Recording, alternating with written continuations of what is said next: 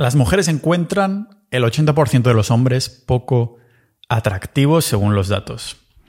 No lo vamos a llamar estudio porque esta encuesta en verdad es una encuesta, pero además viene de una aplicación que es muy popular a Estados Unidos. Cuando vivía ahí en 2013 la usé un poco. Um, OkCupid se llama. Pero es como si lo hubiera hecho Tinder. Yo hubiera hecho esta encuesta y aunque eso no se puede tachar de evidencia, en mi experiencia, seguramente en la opinión de muchos hombres que escucháis esto será similar, el titular parece acertado. Es como que las expectativas que tienen las mujeres de los hombres y las expectativas que creemos que tienen las mujeres de los hombres van bastante alineadas en la misma dirección. Parece, este, estos datos mencionaban que ah, buscaban que, que fuera alto, que hiciera seis cifras al año, que tuviera coche, que fuera... Bueno, en resumen, que las mujeres encuentran que el 80% de los tíos son feos. Lo que tiene gracia es una ironía de la vida, porque si la mayoría piensa esto, entonces la media eh, es mucho más alta, ¿no? O sea, o sea, eh, perdón, mucho más baja. Es decir, ¿cómo puedes encontrar el 80% feo en comparación con la media si la media entonces sube y te hace más feo? Vendría a ser algo así. Me tocaba hacer un episodio de estos de Red Pill, de la píldora roja, porque entré muy a fondo y sabéis lo que pienso de, del ligoteo callejero que hablé en episodios extensamente, siendo específico, yendo ahí a la acción en los episodios, lo tengo aquí apuntado, 252, 256 y 267, perdón. 252, 256, 267. Episodios sobre Day Game, el ligue callejero a la vieja usanza, que para mí te enseña muchísimas más cosas que, ir ahí con las aplicaciones, que si lo haces en el sitio concreto, en un entorno que no es, digamos que dices, no tengo un puto match, en cambio si lo haces otros, dices, hostia, soy mucho más atractivo de lo que pensaba, en verdad no, son los algoritmos que te lo hacen que te lo hacen creer. Pero cuidado con este dato, ¿no? En esto me quiero centrar en el episodio de hoy, 80% de los hombres no son atractivos según las mujeres. Quizás este es el motivo real por el que si en nuestra sociedad un hombre se tira a muchas tías, es el amo, y si una tía se zumba a un montón de tíos es etiquetada de, puta, básicamente porque si las mujeres tienen mucha abundancia, estás haciendo lo que es fácil para ti. En cambio, si los hombres tienen escasez, estás, digamos, superando la estadística. Quizás por esto la sociedad etiqueta al hombre de esta manera y a la mujer de esta otra manera, haciendo la misma acción. Porque en un caso tienes mucha abundancia y estás haciendo lo que es fácil. Sin embargo, en el otro caso tienes escasez y aún así estás teniendo éxito. La sociedad no te pone medallas ni te pega ahí palmaditas en la espalda por hacer lo que es fácil cuando estás rodeado de abundancia. Te da palmaditas cuando estás rodeado de escasez y aún así triunfas una y otra vez. Cuando estás rodeado de abundancia y aún así decides apegarte a la opción que elegiste de buenas a primeras en vez de sucumbir en un mar de, elecciones y, y, erecciones en este caso. Claro que si eres parte del 10 o 20% de hombres que se llevan la mayoría de tías porque eres atractivo, alto, haces seis cifras y no sé qué, quizás también tendrías que ser Mm, considerado un puto porque tienes mucha más abundancia, pero por alguna extraña razón, aunque un tío atractivo lo tendrá mucho más fácil para ligar que uno que no lo es, en la mayoría de casos la belleza, en el caso de los hombres, no es suficiente para ligar, al contrario que sucede con las mujeres. O sea, lo tienes quizás muchísimo más fácil para hacer esa chispa inicial, ese interés inicial de la mujer, pero esto no te garantiza tampoco que te la lleves a la cama.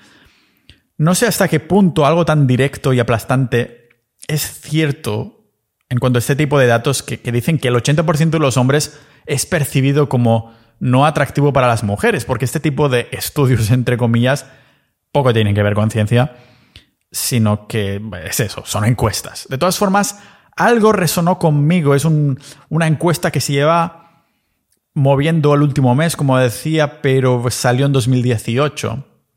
Y resonó conmigo cuando, cuando lo he visto. Algo de ahí me ha dicho, hey, esto tengo que comentarlo. Mm, porque lo que he experimentado, lo que he vivido y la dirección en la que veo que está tomando la, la sociedad, a nivel personal, mis amigos, la gente de mi entorno, claro, solo un 20% de los hombres o incluso menos son atractivos o por encima de la media según las mujeres y por esto digo que es irónico, porque si solo un 20% está por encima de la media, entonces la media es mucho más baja. Pero si encima hay mujeres que solo quieren los más altos, los tíos altos, pues reduces este 20% de los hombres que hay en este pool, en esta piscina, a la mitad. Y si encima los quieres haciendo mucho dinero, no hace falta que hablemos de millones, pero en los cientos de miles, entonces ya puedes volver a dividir por dos. Si encima los quieres con educación, carrera y todas estas cosas, vuelve a dividir, ¿no? Es quizás menos de un 10% de hombres que se llevan o, que interesan al 80% de las mujeres, a la mayoría. Por ejemplo, Digamos que solo el 1% de los actores son los que consiguen ganar mucho dinero y claro, salen en películas a que la gente ve en masa. Por lo tanto, todo el dinero, todo el éxito y todo el retorno de la inversión se encuentra en estos puestos de la jerarquía más altos. Este es el motivo por el que una forma excelente de usar nuestro tiempo es averiguar qué industrias, disciplinas nos permiten subir hasta lo más alto. De esta manera será bastante probable que pues, terminemos ¿no? en una posición en la que puedas destacar sobre el resto. Lógicamente tiene que ir guiado con, lo que tú creas, con tus valores, con tu skill set, con lo que te guste. Y, si consigues llegar ahí, porque lo has encontrado, has tenido esa, esa, esa lotería en la que eres un especialista en vez de un multipotencial, y desde pequeño ya te has puesto ahí a tope y de algún modo consigues llegar a, a ese top de esta jerarquía, entonces las puertas se te empezarán a abrir. Pero no hace falta que lleves todo este recorrido, toda esta vida, ¿no? Llegando ahí. En algún momento puedes decidir tomar X dirección, que puede ser adoptando multipotencialidades, tus múltiples intereses. Pero si lo pensamos fríamente, cualquier persona puede mejorar su posición digamos, hasta dos desviaciones estándar por encima de lo normal. No sé si me explico. Es decir, algo así nos permitiría llegar a estar entre el 10 o el 20% superior.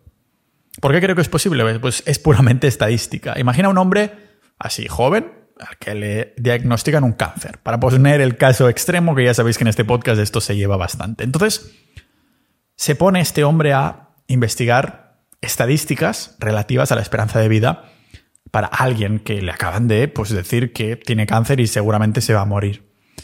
¿A qué conclusiones llega?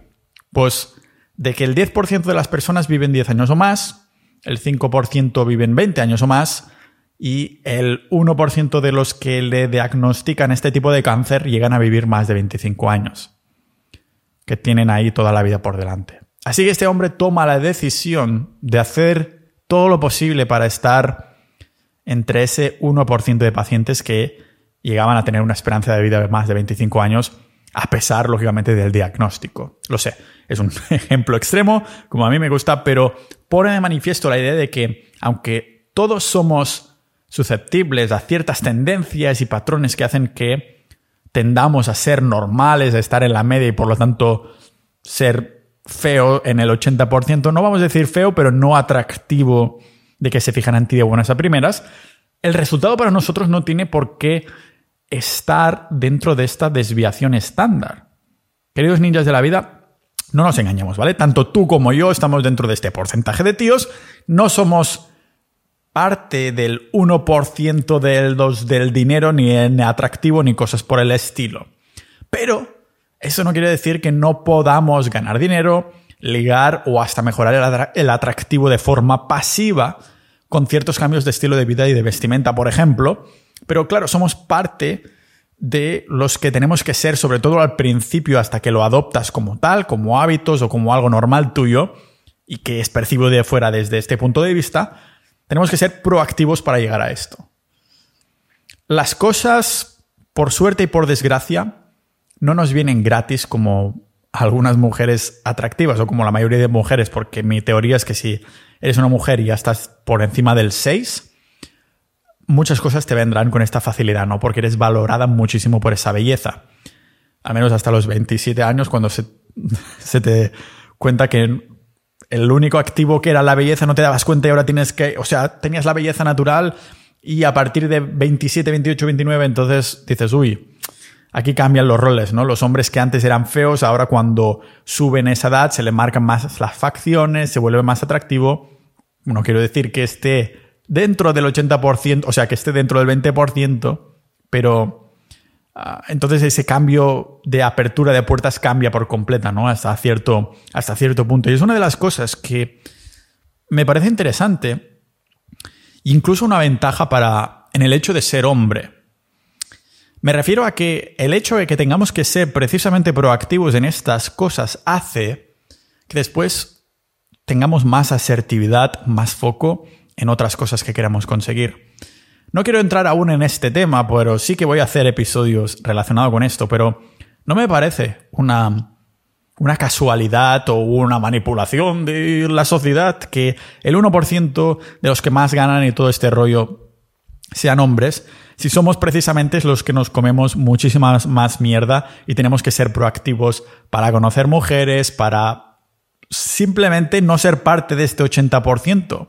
Entonces, las posibilidades de que seas un hombre que lucha para salir de este 80% que las mujeres no encuentran atractivo y si sales por ahí despuntas, es muy probable que en todos los otros ámbitos de tu vida también vayas a despuntar, no porque hayas querido ser atractivo para ellas, o quizás sí era la motivación principal, pero al ver que mejoraba toda tu vida te has puesto en un foco, ¿no? Te has puesto ahí a decir voy a salir de esta y voy a ser muchísimo mejor.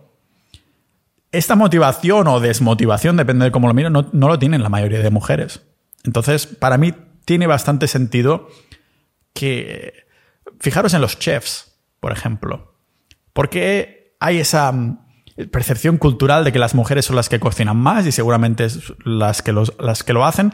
Sin embargo, sin embargo, los chefs profesionales y conocidos son hombres. ¿Es por una manipulación? ¿O es porque hay algo de asertividad y de cosas como la hormona de la testosterona, que es una hormona que literalmente está demostrado, no es una opinión, o sea, te hace más asertivo, más agresivo, por suerte y por desgracia en algunos casos, Mm, entonces, en los casos que es por suerte y que te acompaña porque sabes controlarla, eres estoico, eres masculino, entonces esta hormona te ayudará en muchos ámbitos de tu carrera profesional, cuando tienes que ser asertivo y agresivo controladamente. Para mí la masculinidad es tener un monstruo bajo control, es tener todos estos factores que no solo son hormonales, bueno, sí son hormonales, influencian en tu, en tu manera de actuar, pero lo tienes bajo control. Eres estoico, es una de las partes de la masculinidad. El estoicismo, el hecho de poder controlar tus emociones. Me sabe muy mal escuchar en los últimos años, sobre todo en Occidente, esto de, sí, los hombres hay que dejarlos llorar y todas estas cosas. Está muy bien llorar y todas estas cosas, pero hay momentos, no va de llorar o no llorar, de, enseñar debilidad o no enseñar debilidad, se trata de controlar. Controlar. El estoicismo es esto, es de tenerlo bajo control si entras en pánico, estás y, simplemente te dejas guiar por tus emociones, todo hombre, toda mujer empezaría a llorar y ya está.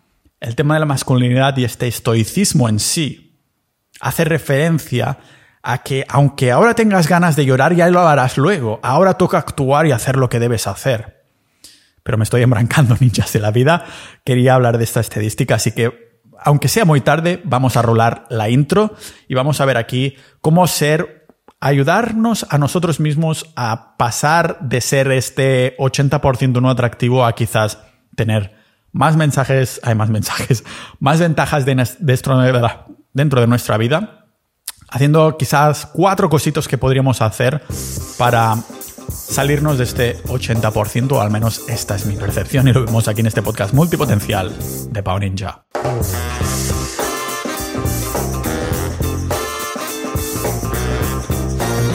Sinceramente he rulado la intro porque tenía muchas ganas de beber agua, pero podría haber seguido. Igualmente tengo que, agradecer a todos los miembros que hacen posible que pueda seguir hablando de estas cosas abiertamente, aunque digo que algún día me van a cancelar.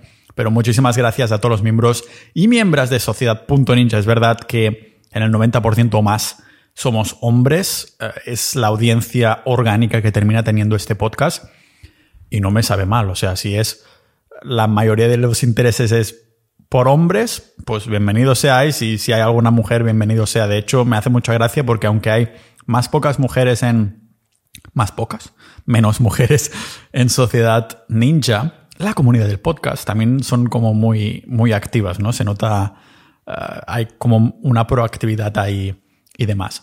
Entonces, ah, como digo, tengo que agradecer a todos los miembros de Sociedad.ninja, los multipotenciales ninjas de la vida Multipotencial es esa persona que tiene multitud de intereses y pasiones que no nos podemos casar con un solo tema y que no necesariamente a lo mejor te quieres volver experto en cada uno de estos temas, sino que tienes una, una mente, una curiosidad intelectual en lo que te interesa y lo más probable es que toque más de un tema de estos que te interesan en el podcast, por eso lo estás siguiendo. Así que considera por menos de lo que cuesta una cena al mes unirte a Sociedad.ninja, pasar a formar parte de una comunidad multipotencial de ninjas de la vida y además tener acceso a episodios exclusivos a veces similares a los episodios como el de hoy, en el que me permito ser un poquito más abierto, políticamente incorrecto y además tengo invitados que hablamos de estos temas que te interesarán sin duda mucho. Así que considéralo. Vamos, a medida que somos más miembros, pues va subiendo el precio. Nunca hay ofertas, nunca bajo el precio, solo va a ir subiendo. Pero si entras ahora es el precio que vas a pagar para renovarnos, que te lo vaya a subir. Me refiero a que subo el precio para nuevos. Ya somos más de 700 ninjas de la vida, así que, que imagínate esto. Y lógicamente tenemos estos canales de, de Day Game en los que hablé en el podcast y que a lo mejor no he hecho mucha referencia, aunque tengo que decir que dentro de Sociedad Ninja hay, estamos haciendo audio cursos de texting, de citas, de cosas así, ¿no? Y de muchos otros temas como meditación, ventas, que son cursos en audio para que podamos seguir profundizando de la mano de expertos y cosas por el estilo. Y, es, una de las cosas que hemos comentado por ahí, ¿no? Si decimos que el 80-90% de los hombres son, o más bien dicho, no voy a decir son feos, pero vamos a decir no atractivos, según las mujeres, para nosotros, claro, somos guapísimos objetivamente. También me atrevo a decir que la mayoría de estos hombres, el 80%, no hacen ejercicio físico ni se cuidan como tal. La primera carencia que tenemos es precisamente la que nos permite destacar más, más rápido y salir de este 80% despuntarte si te centras en ella. ¿Por qué te piensas que si vas a la playa hay pocos cuerpos bien entrenados, pero cada vez hay más gente con más tatuajes? Porque los tatuajes son chulos y tal, pero no requieren constancia, trabajo. En cambio, el cuerpo entrenado sí. Un buen cuerpo tiene más valor que un tatuaje Ah, que por mucho que sea un tatuaje de la hostia, pero porque en inglés lo llaman honest signal, que son señales increíblemente difíciles de trampear. No puedes conseguir un cuerpo de un día para otro ah, que esté súper mazado. En cambio, aunque un buen tatuaje pues requiera de un artista de la hostia, solo tienes que entrar en el estudio y al cabo de, yo qué sé, ocho horas salir, pagar y ya está.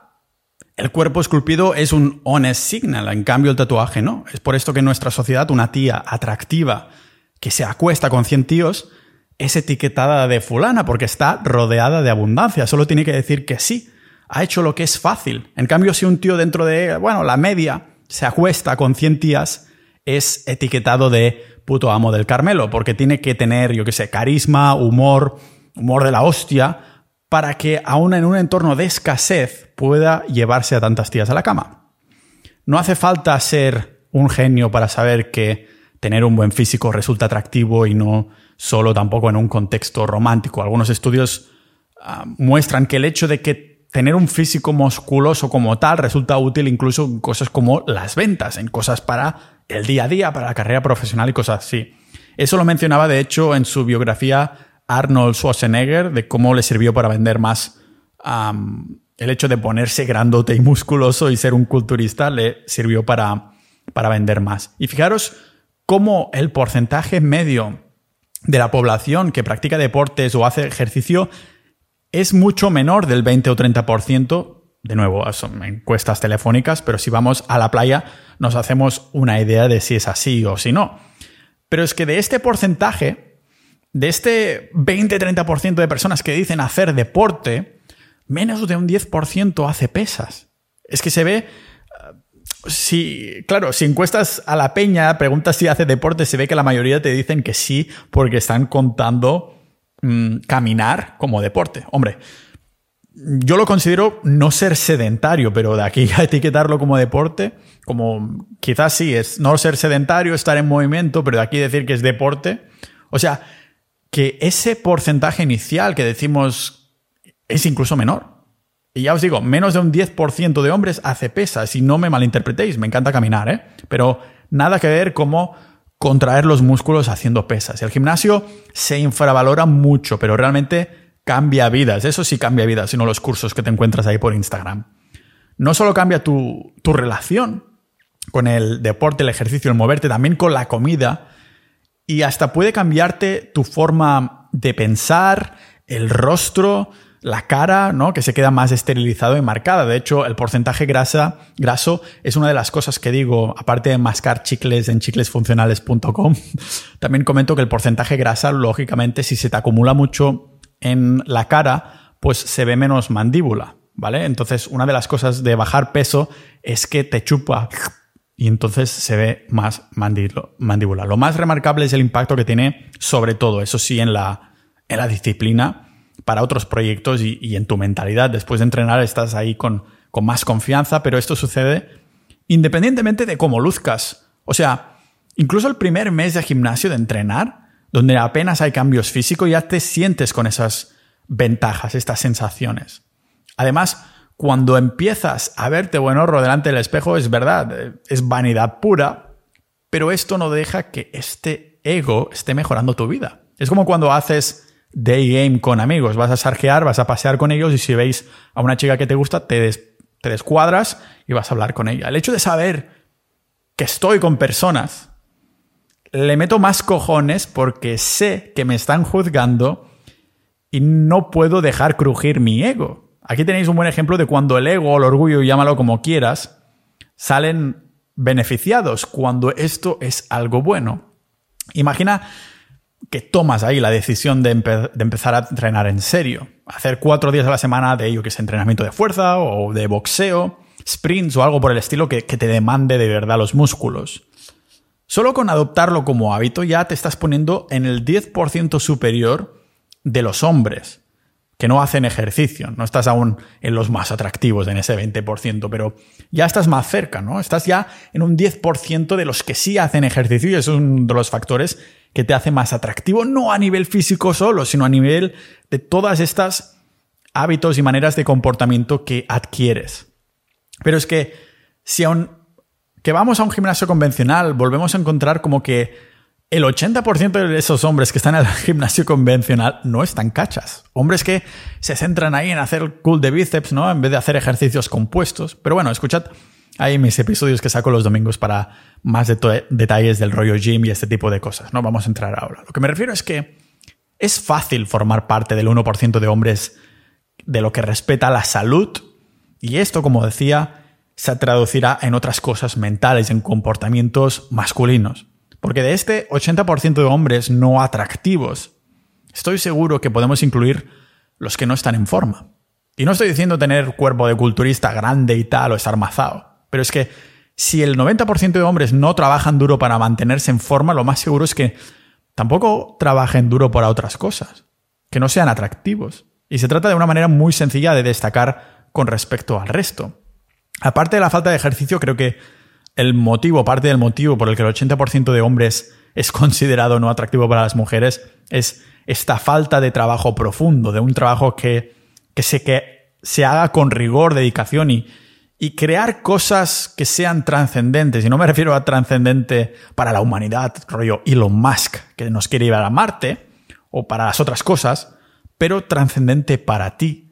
Según he visto en estadísticas oficiales, el ciudadano promedio trabaja una media de pues, nueve horas al día en el caso de ah, trabajos a tiempo completo. Pero es que se ve que de estas nueve horas, tres o cuatro son verdaderamente, verdaderamente productivas. A lo mejor una o dos horas si eres funcionario.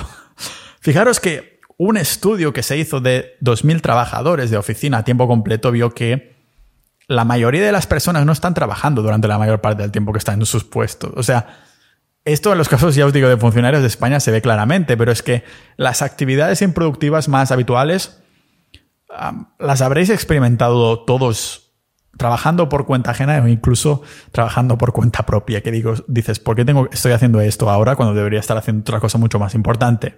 Pero es rollo leer noticias durante una hora al día, redes sociales durante 45 minutos diarios, hablar sobre cosas no relacionadas con el trabajo durante 40 minutos, buscar nuevos trabajos durante 26 minutos, pausas para fumar, esto es lo que decían estas encuestas. ¿Por qué? Porque somos unos vagos. Algunos sí, quizás, pero no necesariamente. Es que un trabajo de verdad que importe durante 8 horas al día productivamente no es sostenible ni plausible. El humano salvaje, que siempre pongo de referencia, como tendría que ser, pero imaginaros, ¿no? Un humano salvaje en estado natural no trabaja 8 horas, no estaba 8 horas cazando. Mirad cualquier pueblo indígena. Un rato cazando, recolectando lo que sea y el resto es bonding, ¿no? Estar con sus seres queridos, disfrutar de la vida. Que le tome el sol, descansar. Lo de trabajar de sol a sol salió de la agricultura hace 10.000 años solo. Tenemos muchísimo más de historia que esto. Desde la domesticación de las plantas que, uh, que argumento, ¿no? Que fue el peor invento de la historia. Esto es otro de los motivos. Si pensamos en este estudio fríamente, vemos que si, si eres productivo durante tres horas al día, estarás logrando el mismo resultado que alguien que se pasa ocho horas en la oficina. Algunas personas se han, se han comentado ahí que tienen la percepción que soy recibo mensajes o amigos me lo comentan que tienen esa percepción que yo soy súper productivo o trabajo mucho, cuando en verdad lo que tengo es mucho foco mañanero. O sea, de estas 3-5 horas me pongo a saco las pilas nada más levantarme. Escuchasteis mi, mi episodio de, de la, la, rutina perfecta de las mañanas, ¿no? Versión vende humos. No hay un secreto, una rutina perfecta. Te levantas y tienes lo que tienes que hacer, lo haces directamente sin, sin otras mierdas de meditación, de lectura. No, te levantas, haces lo que tienes que hacer. Punto. Ya está. El, resto ya es la cereza del pastel. Me levanto, trabajo estas 3-5 horas en guion del podcast, en escaletas, en búsquedas, en hablar con invitados. Esto es el one thing, la única cosa que importa de este día. Si he cumplido esto, el resto ya viene de bajada. Si eres capaz de hacer un trabajo profundo, un deep work, durante unas pocas horas al día, tu productividad ya está muy por encima de, los, de este 80% de hombres. Y el dominio de una habilidad es parte de lo que hace un hombre también resulte atractivo. La clave para conseguir que el trabajo profundo sea parte de tu vida es la... no es la motivación, es la consistencia. Disciplina, consistencia. El autor Neil Stephenson escribió en, un ensayo llamado ¿Por qué soy un mal corresponsal?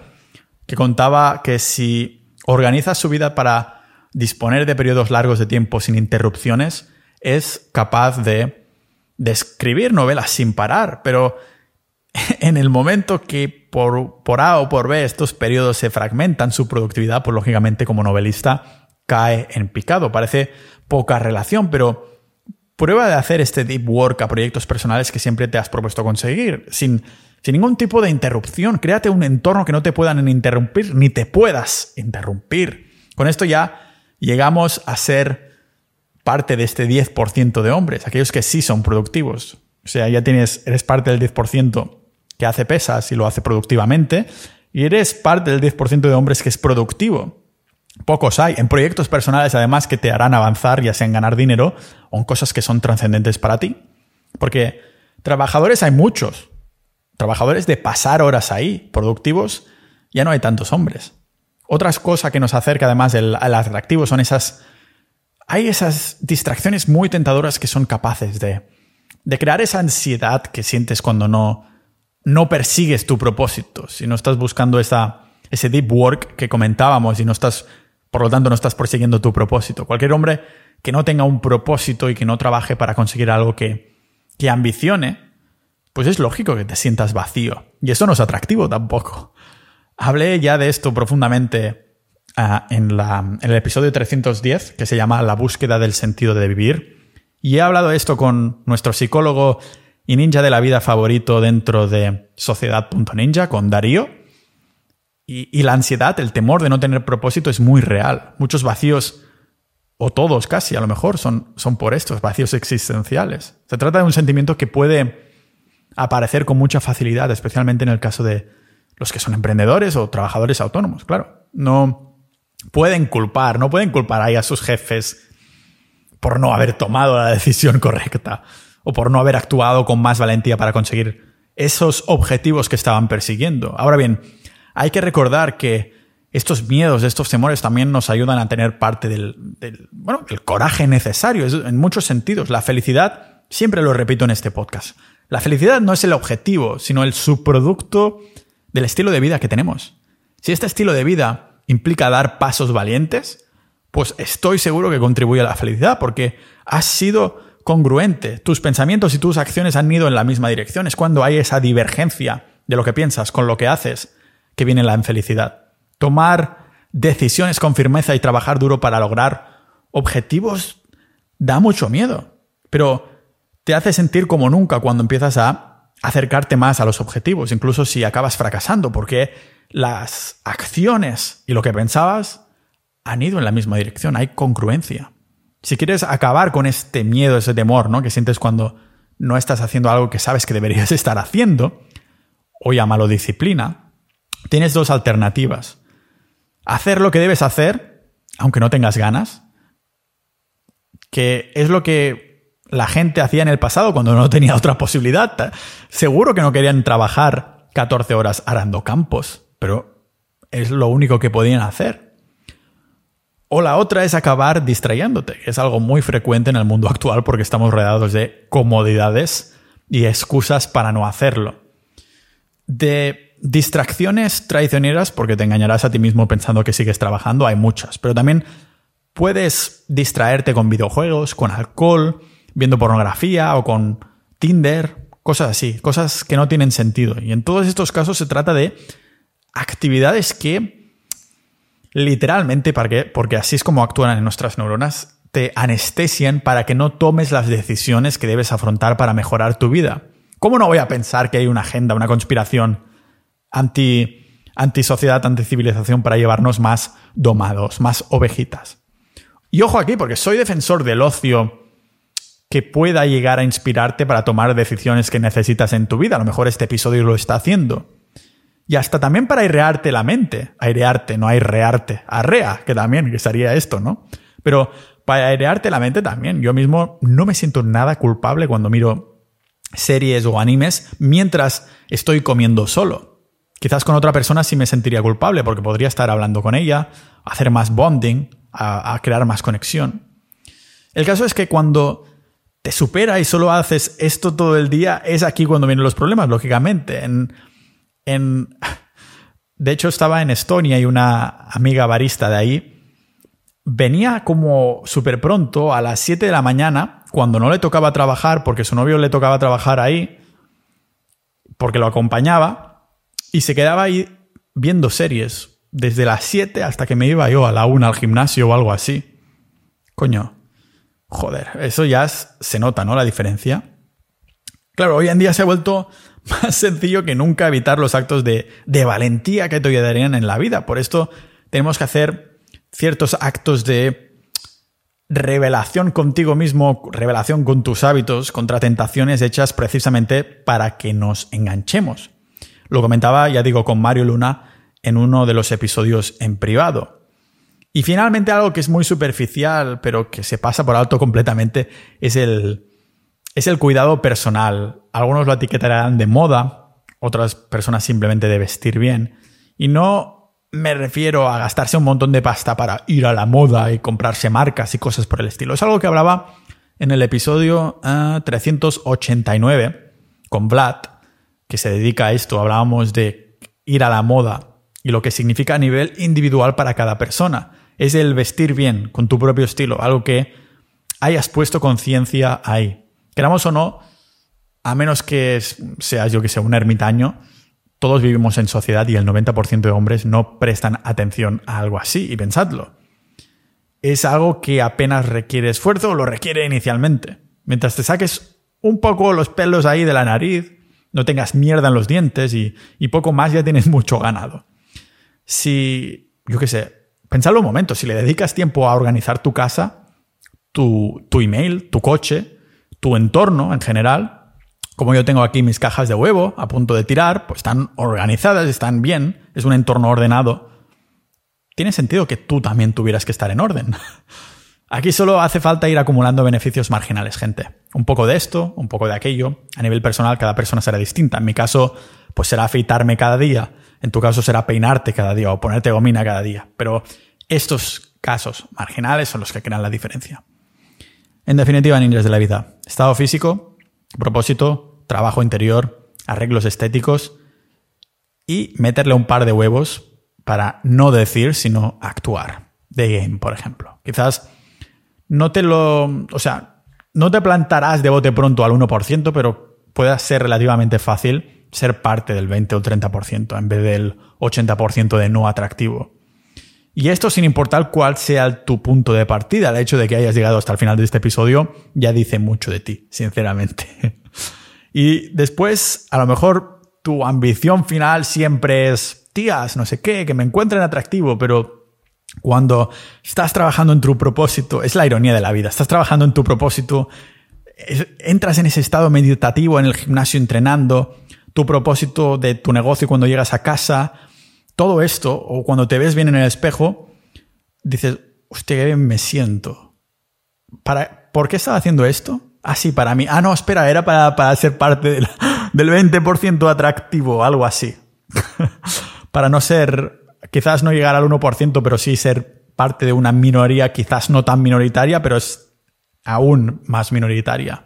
Y te das cuenta que ahora tu objetivo no es ligar, sino que es precisamente esto, mejorar tu estado físico, tu propósito, tu trabajo interior. Así que muchas gracias. Hasta aquí creo que hemos llegado a Ninjas de la Vida. Muchas gracias a los miembros de Sociedad.ninja. Considera unirte por menos de cuesta una cena al mes. Será tu manera de apoyar este podcast, el contenido que hago de todos los temas, de que se paguen mis horas de investigación en esas primeras horas de la mañana que os comentaba al principio. Así que muchas gracias a todos los multipotenciales aprendices de todo, maestros de nada, todos los ninjas de la vida que están en sociedad.ninja y como siempre, nos vemos en el próximo episodio de este podcast multipotencial de Pau Ninja.